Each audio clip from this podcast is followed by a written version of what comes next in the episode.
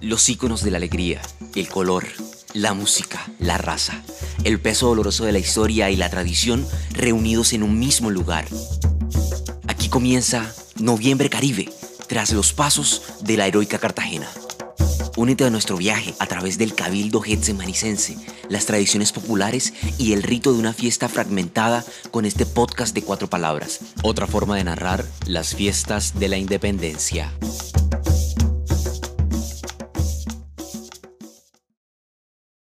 María, acá, necesito que me hagas un favor. Respóndeme una pregunta. Dime. Eh, ¿Tú conoces acerca del origen de las fiestas de noviembre? No, ahí sí me jodiste. ¿Y tú? No, nada. ¿Y tú? No, la verdad es que no. ¿Y tú? No, no, ni idea.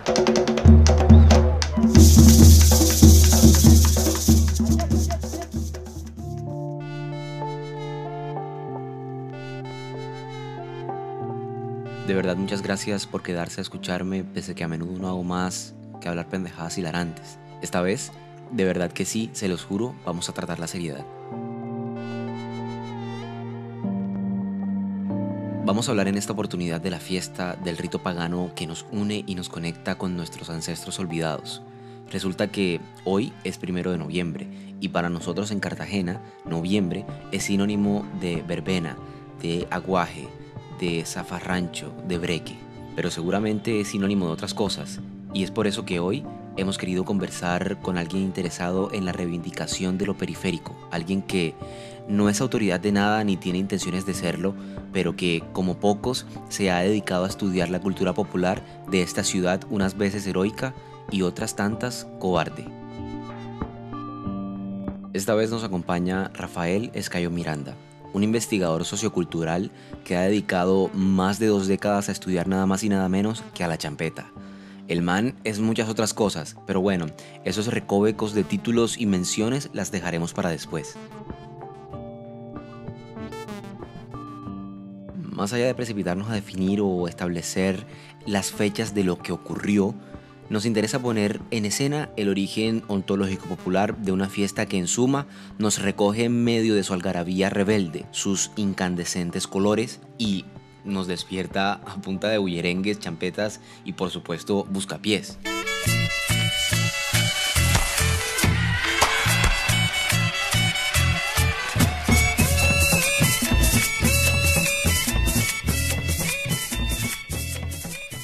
Las fiestas de la independencia, decir cuál es el génesis. Yo, yo no voy a hacer como algunos investigadores o autoridades proclamadas dicen que es el 11 de noviembre de 1811, es decir, que nace como una fiesta patria desde la cosmovisión caribeña. No, para mí, fiestas de la independencia, que hoy llaman fiestas de la independencia, su nombre verdadero y legítimo para mí es las fiestas populares del 11 de noviembre. El nombre originario es Fiestas de Carnavales de Cartagena e inclusive en algún momento Carnavales de Cartagena. Estas fiestas populares nacen como un espíritu de rebelión, de libertad en medio de la opresión de la colonia, es decir, son fiestas anticolonialistas.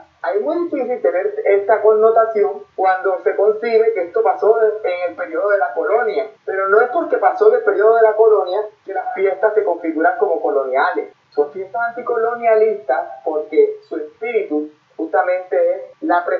preservación de los fragmentos culturales afros e indígenas, en un momento de, de, de, búsqueda de la libertad y de la salvaguardia de la libertad.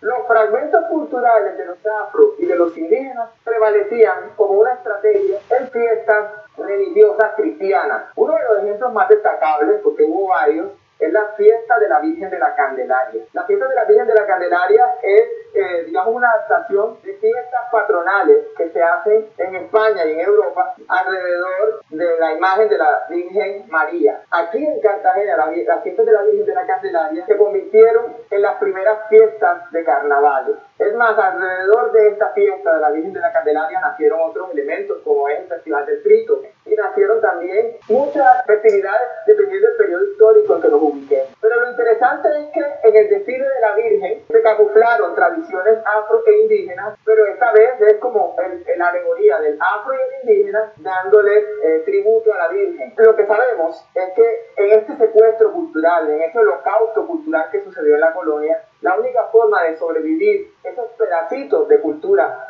ancestral era a través de la adaptación de las fiestas religiosas o de las fiestas tradicionales de la colonia. Yo creo que el génesis de todas nuestras fiestas eh, populares es justamente eso, la salvaguardia de los fragmentos culturales afroindígenas en medio de una colonia que habla español, que tiene una idiosincrasia latina y que tiene un pensamiento colonial.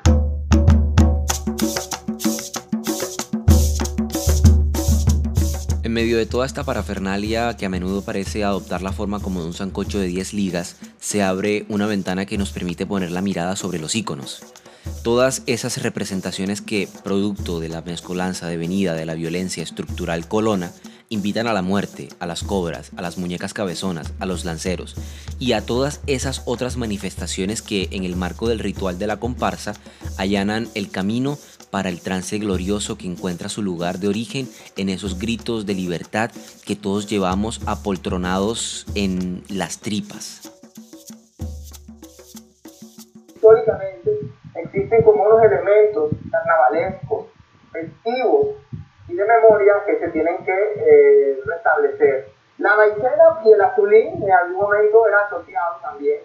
Eso ha ido bajando, obviamente, aunque la maicena ahora fue reemplazada por espuma.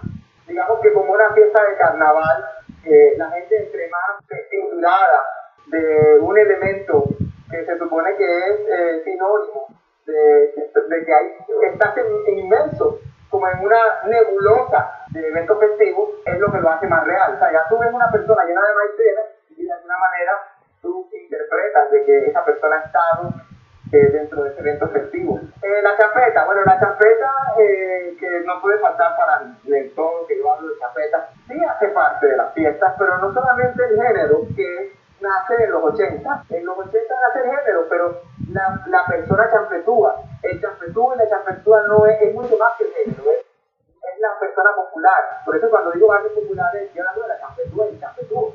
Que antes de decir champetúa y champetúa era un insulto. Ahora hay una reivindicación de estos términos por supuesto que champetúa y champetúa ahora sí se tiene que reivindicar como agentes festivos, como, como elementos, como íconos festivos, ya sea desde el picó, desde la música y desde la misma persona como tal.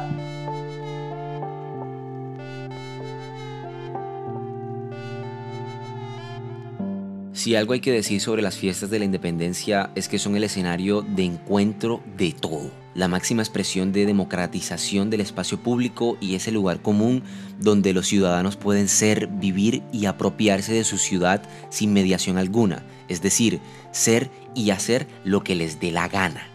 Claro, salvando las proporciones muchachos, no se me pongan tan literales por favor. A todas estas, que yo sepa, las fiestas no son de nadie, nunca lo han sido, por tanto, no son lo que son porque el Estado o las instituciones así lo determinan, porque las fiestas siempre han pertenecido y siempre pertenecerán al pueblo, a su gente, a la masa popular. Lastimosamente, cuando tú institucionalizas una de las fiestas o la patrimonializas, monopolizas el discurso. El discurso ya no se democratiza, sino que hay expertos patrimoniales sino que comienzan a aparecer figuras de autoridad, que son los, que los únicos que parecen ser que tienen la razón absoluta sobre todo lo que se debe hablar de, de fiesta. Por eso es que hay personas que se oponen a que manifestaciones socioculturales tan poderosas y tan populares como las fiestas mismas y hasta las chapetas se patrimonialicen. Porque al patrimonializarlas aparecen todos estos, estos como las figuras de autoridad, etcétera, que al final terminan es como secuestrando o monopolizando los discursos culturales. O sea, como que ya nadie puede hablar de eso, sino solamente los autoritados, los especialistas, figuras de autoridad. Y cuando no es así, estas fiestas, su naturaleza son justamente la espontaneidad popular y la tradición y transmisión de conocimientos sin necesidad de intermediaciones estatales y sin, y sin necesidad de, de intermediaciones académicas. Entonces, algo interesante para mí es cuando la champeta juega un papel importante dentro de la fiesta, comienzan a cantar las champetas que echen agua de Leobún. También interesante para mí es los banditos, que para mí los banditos eran una, una manifestación, eh, digamos, más eh, democrática, más ciudadana que una procesión en sí. Y algo que me llama, me llama la atención también es que, muy a pesar de que la reina de la independencia como pretende como que democratizar en el sentido de que, bueno, están en todos los lugares de Cartagena y cada una repite su sector, sigue siendo estataria esa, esa, esa, ese planteamiento, sigue habiendo un instituto que es el que califica, que es el que, que es el que evalúa quién es la que gana, quién es la que no gana, y con unos criterios a veces muy empobrecidos alrededor de la belleza colonial. Entonces es como un ridículo, contradictorio. Pero en realidad, las fiestas populares del 11 de noviembre, o fiestas de la independencia, son esa oportunidad para que el ciudadano popular también pueda ejercer su libertad y su expresión más pura de sus fragmentos culturales, que él sin saberlo de pronto lo manifiesta de manera espontánea, sin necesidad de tanto protocolo, tanto filtro y de tanto andamiaje, porque es que es una cosa que se lleva de generación en generación y que se lleva también como identidad, más allá de un embeleco patrimonial.